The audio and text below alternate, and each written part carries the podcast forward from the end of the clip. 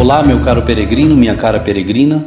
Bem-vindos novamente a este podcast, Caminho de Santiago de Compostela.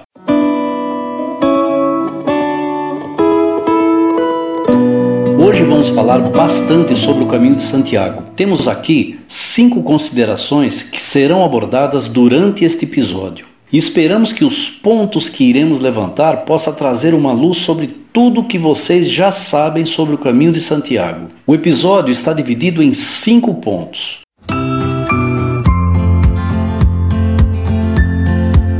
No primeiro, falaremos das considerações práticas do caminho, as motivações, as rotas, o que é preciso saber para fazer o caminho. No segundo, iremos nos aprofundar em considerações subjetivas do caminho, como fé, espiritualidade e autoconhecimento. No terceiro, iremos falar sobre os aspectos culturais, o que o caminho nos traz em relação às manifestações artísticas, arquitetônicas e o desenvolvimento de um modo geral. No quarto ponto, falaremos das considerações sociais, o que o caminho de Santiago representa em termos de socialização. E no quinto e último ponto, iremos falar de como o caminho de Santiago contribui para a formação histórica de uma parte importante de nosso tempo.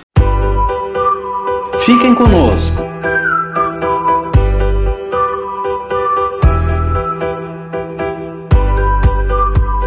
Vamos iniciar convidando nossa querida peregrina Sueli, que vai ilustrar esse episódio com os seus comentários. Seja bem-vinda, Sueli. Olá a todos e todas. É um enorme prazer participar desse podcast. Quero contribuir da melhor forma possível para ampliar esse olhar no que diz respeito à experiência de fazer o caminho de Santiago. Então vamos dar início ao primeiro ponto, que são as considerações práticas. Primeiro, o que é o caminho de Santiago de Compostela? O Caminho de Santiago é uma rota milenar de peregrinação, localizada na Europa e formado pela junção de diversos caminhos, cujo objetivo único é conduzir peregrinos de todo o planeta a alcançar por meios diversos de transportes a Catedral de Santiago e render homenagens ao apóstolo Tiago, cujos restos mortais, segundo a fé cristã, estão ali guardados.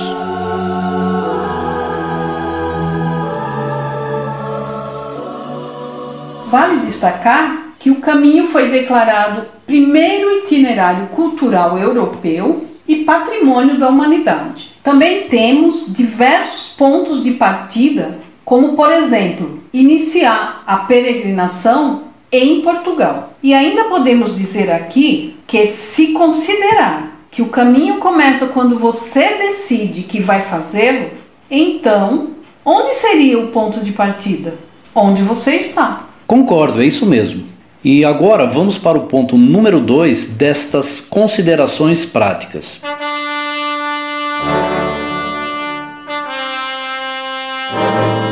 O que é fazer o caminho de Santiago de Compostela? Fazer o caminho de Santiago de Compostela é percorrer a pé, de bicicleta, a cavalo, de barco e outros meios de transporte, os inúmeros caminhos e percursos que conduzem à Catedral de Santiago. Pois é, no percurso vemos com alguma frequência pessoas de todas as faixas etárias, inclusive crianças acompanhadas dos pais com algum tipo de transporte adaptado, e até pessoas com cadeira de rodas ajustadas para esse fim. É isso aí, isso. O caminho de Santiago é o caminho das pessoas comuns e é para todos. Ainda dentro das considerações práticas, vamos para o ponto número 3.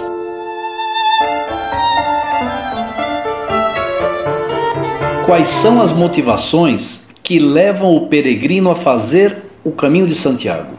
Estatisticamente, a principal motivação ainda é a religiosa. No entanto, e principalmente nos últimos tempos, o caminho de Santiago tem sido percorrido por inúmeros outros motivos. Vamos citar alguns: turísticos, culturais, autoconhecimento, elevação espiritual e até esportivos, além de outros. É verdade, tem muita gente fazendo turismo. Incrível.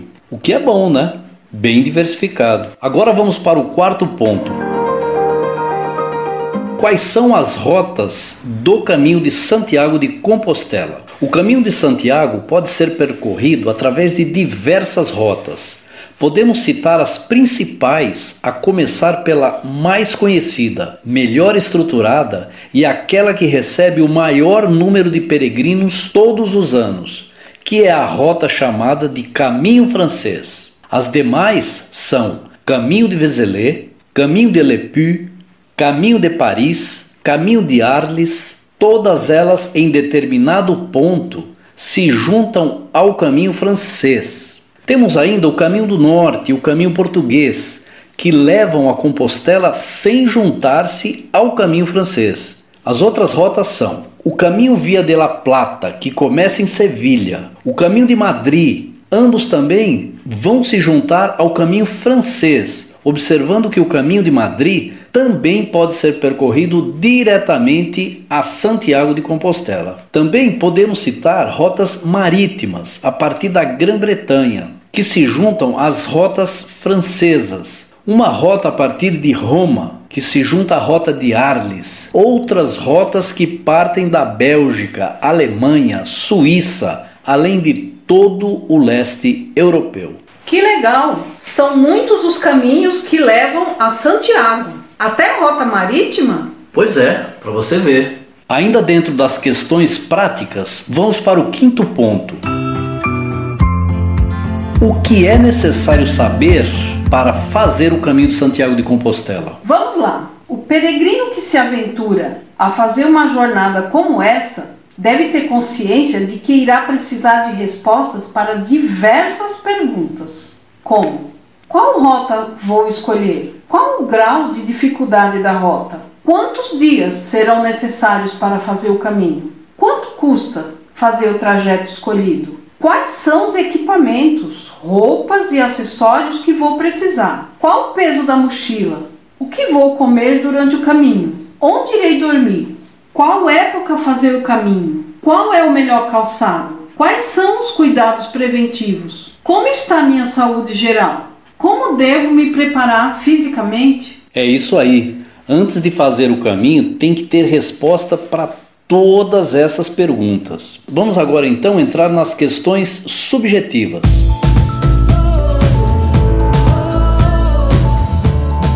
Primeira delas, fé. O caminho de Santiago, antes de tudo, está ligado ao sentimento de fé, confiança e convicção. Andarilhos de todas as partes do planeta aventuram-se há séculos nessa jornada, movidos fundamentalmente pela fé nos desígnios de Deus, na esperança, agradecimento e para pedir por cura de doenças do corpo e da alma, e uma vida plena, satisfatória, cheia de alegria e paz. A fé pode ser um elemento primordial para quem faz o caminho de Santiago pois é dela que o peregrino irá tirar força suficiente para superar todos os desafios que traz uma caminhada como esta. Você certamente, para além da crença, é necessário ter fé. Muito bom! Como nos lembra Gilberto Gil, andar com fé eu vou, que a fé não costuma falhar. É isso aí, isso. Continuando as considerações subjetivas, vamos para o autoconhecimento.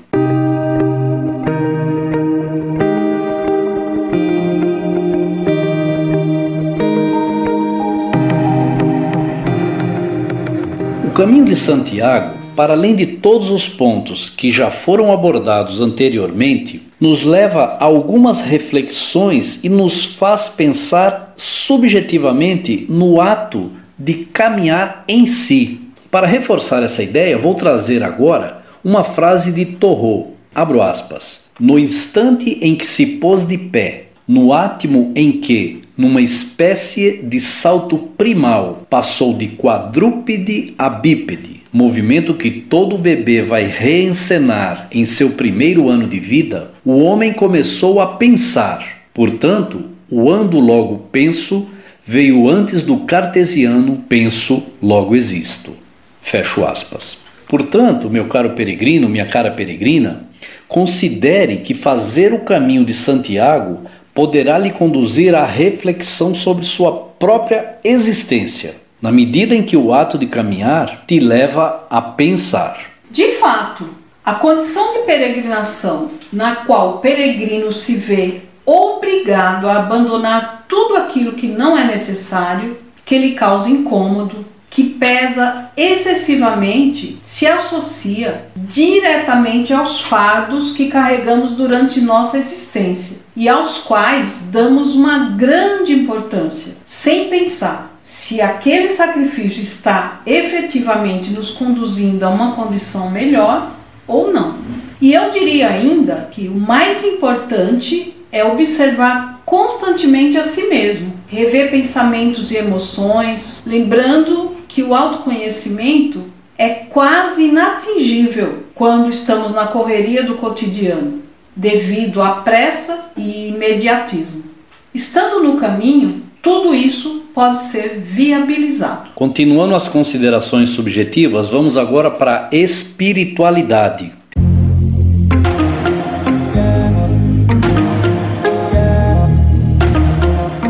Diferentemente da religiosidade que o caminho de Santiago está diretamente condicionado, podemos destacar uma outra forma de experimentar o caminho, que tem a ver com uma forma mais livre para buscar nossas próprias respostas às perguntas que desde sempre está presente na humanidade. Então, que perguntas são essas? O que somos? De onde viemos? Para onde vamos? Pois é, estas e outras respostas podem surgir durante uma caminhada dessa natureza, de maneira livre, criativa, que vem do seu interior.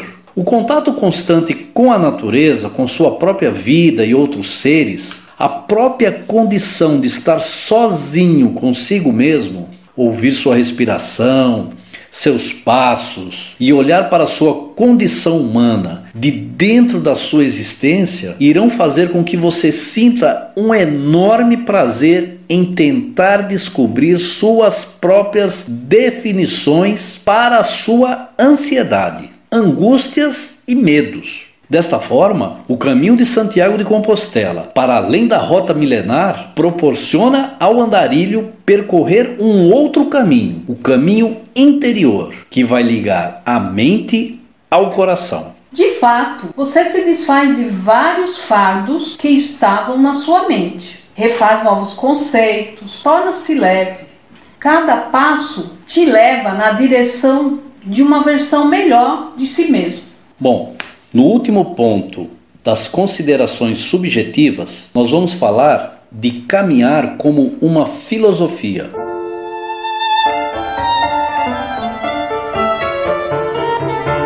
Aqui nós gostamos de relembrar que o caminho de Santiago inicia quando o futuro peregrino, a futura peregrina, toma a decisão de realizá-lo. A partir daí, é necessário tomar consciência que a forma pela qual você escolheu fazer o caminho é um ato de livre arbítrio. Nesse tópico, vamos falar para aqueles que optaram em fazer esta peregrinação a pé.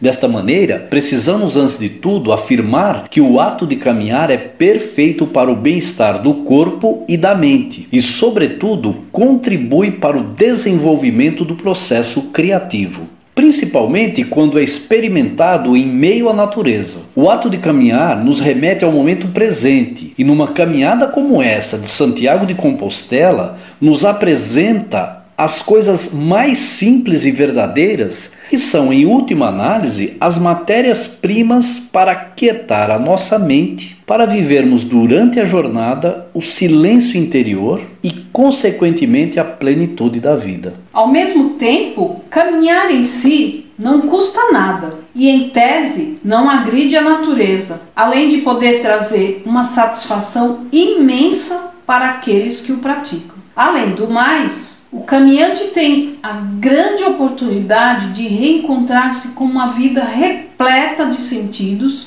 e de valores verdadeiros. Agora vamos partir para as considerações culturais.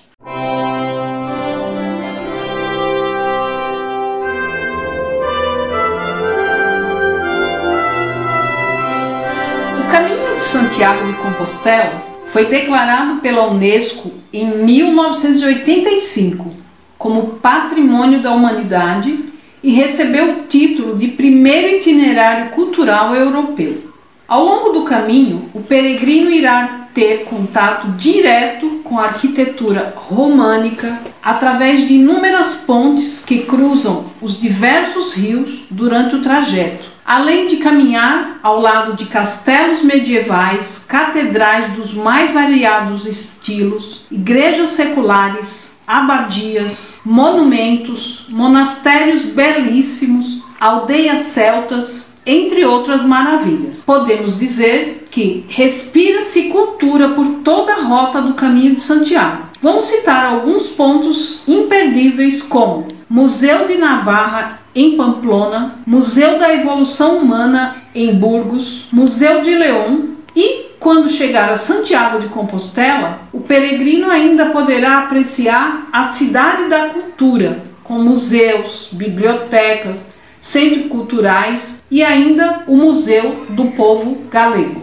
Além disso, o peregrino irá observar e experimentar variadas formas de um verdadeiro patrimônio gastronômico. Vamos destacar aqui a culinária dos Países Bascos, presentes em cidades como Pamplona e Burgos. A magnífica comida presente na região de El Bierzo, a maravilhosa cozinha galega, além, é claro, da presença marcante em todo o trajeto dos famosos ramons ibéricos, pães de qualidade e a estrelíssima paella. Todas essas maravilhas regadas com delicioso azeite e vinhos extraordinários. O Caminho de Santiago também inspirou autores de diversas partes do mundo a publicarem obras de grande destaque na literatura mundial. No Brasil, destacamos o Paulo Coelho e o Diário de um Mago, que traduzido para mais de 80 países levou a saga e o conhecimento do caminho para todo o mundo. Bom, vamos entrar agora nas considerações sociais.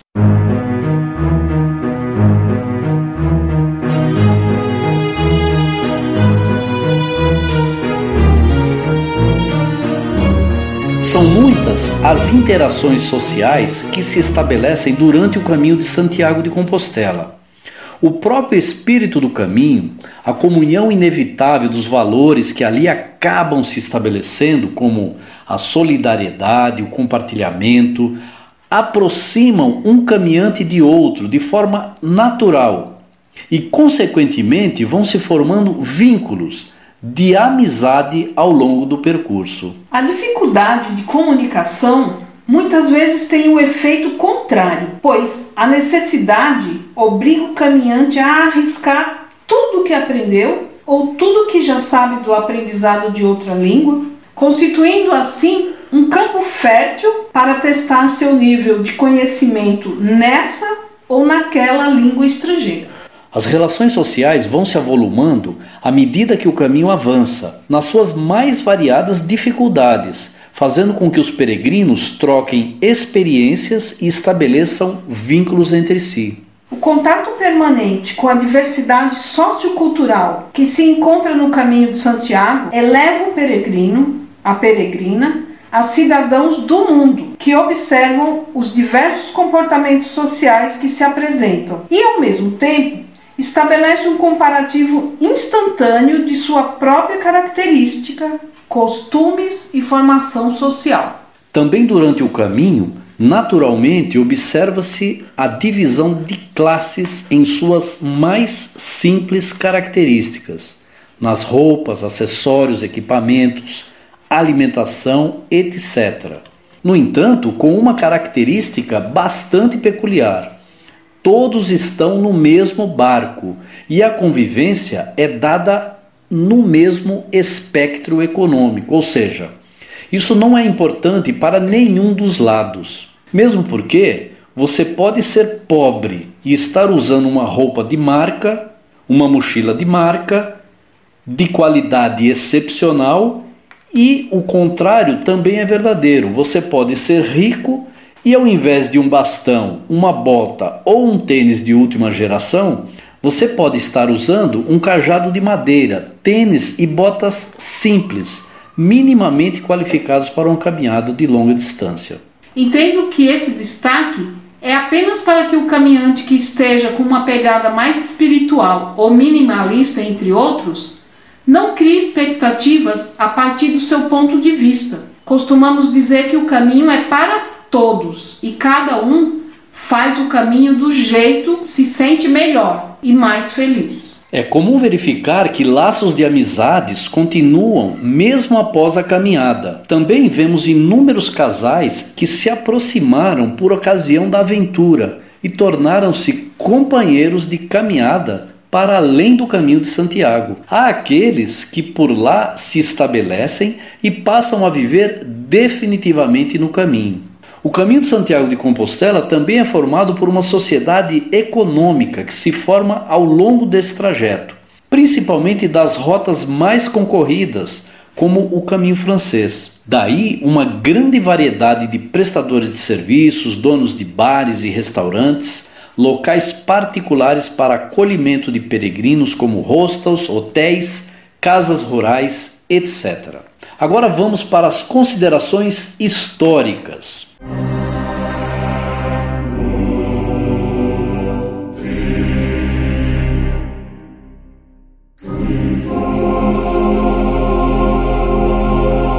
Por toda sua extensão, existe uma enorme quantidade de fatos históricos, como batalhas, perseguições, lutas políticas. A própria história da Península Ibérica, passando pela Reconquista, se confunde com a história do Caminho de Santiago. O vínculo entre o Caminho de Santiago de Compostela e a história principalmente na Espanha, Portugal e França, é notadamente visto nas inúmeras batalhas e na formação de ordens milenares protetora dos andarilhos de todos os tempos. A formação de cidades pequenas e grandes ao longo do caminho, assim como a história de inúmeros santos e outros iluminados, também está relacionada à existência do caminho de Santiago. Enfim, sempre haverá motivos para percorrer o caminho. Enfim, sempre haverá motivos para percorrer o caminho. Então, querido peregrino, querida peregrina, ficamos por aqui e desejamos um bom caminho. Esperamos vocês no canal do YouTube Caminhando com Arnaud e no site viajarcaminho.com.br. Lá você vai encontrar mais detalhes do que irá precisar para fazer o caminho de Santiago de Compostela. Até o próximo episódio e mais uma vez, bom caminho. Bom caminho, peregrino. Bom caminho, peregrina. Tchau. Tchau.